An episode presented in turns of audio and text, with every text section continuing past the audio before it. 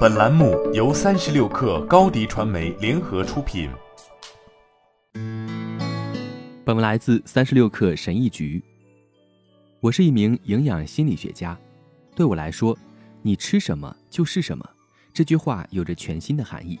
正如我在快速公司中所写的，所吃的食物对认知表现和工作效率有着不可磨灭的影响。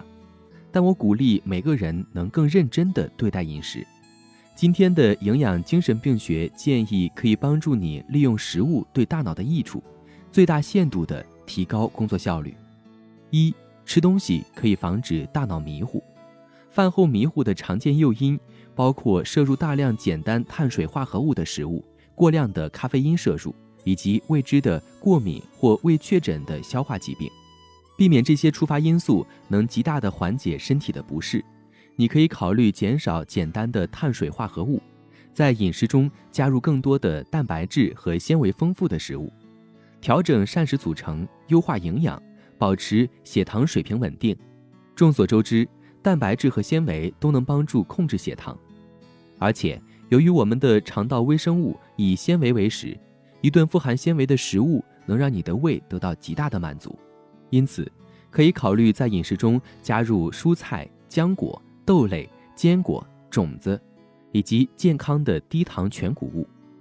我相信吃得好，精神好，因为当我们开始感受到好处后，我们也开始放弃那些对我们无益的习惯，多吃营养丰富、全面的食物，减少过度加工食品的摄入，是提高生产力和消除脑雾的重要饮食建议。事实上，避免摄入容易诱发炎症的食物，能让你在饭后能量满满。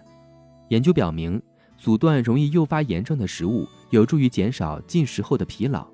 食用各类富含植物营养素的水果和蔬菜的好处是道不尽的。我要说的是八十二十规则，它允许营养规则有一定的灵活性。饮食的百分之八十要放在营养完整的食物上，富含纤维、健康脂肪以及优质的。能量充足的蛋白质，剩下的百分之二十可以根据我们自己的喜欢自由添加。我们都需要在饮食中给自己留出一些空间，让食物丰富一些，从而形成自己能不断坚持的饮食和生活习惯。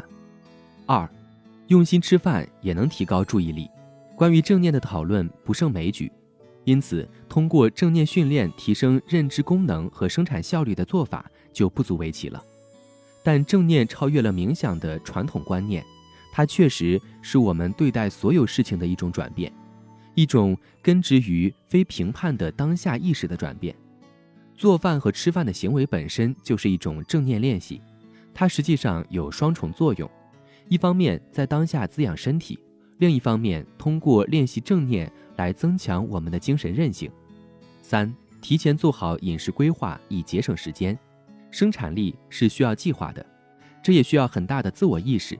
含糖零食和高咖啡因饮料可能是唯一能让你一天都充满能量的东西，但记住，你不能一直靠这些东西来提升精神。睡眠和减压可能会帮助你重新获得满满的能量，不再依赖这些不健康的选择。而且，为了保持身体的活力，提前为一周计划出营养丰富、易于准备的食物。这样可以节省时间，并确保营养食物实时准备好。自我照顾，尤其是通过食物，能帮助我们最大限度地提高生产力。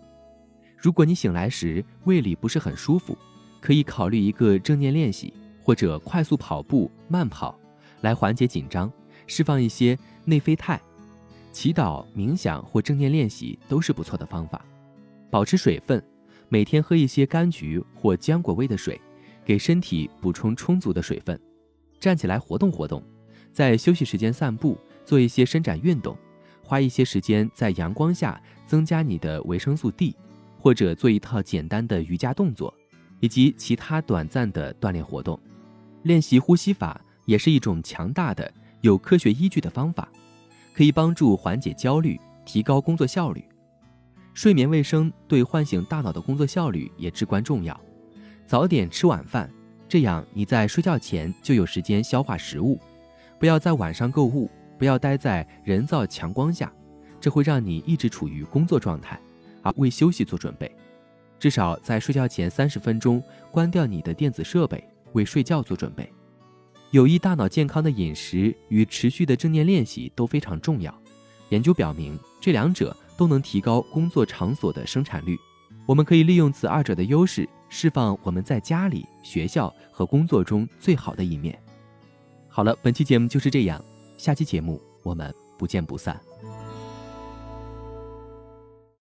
高迪传媒为广大企业提供新媒体短视频代运营服务，商务合作请关注微信公众号“高迪传媒”。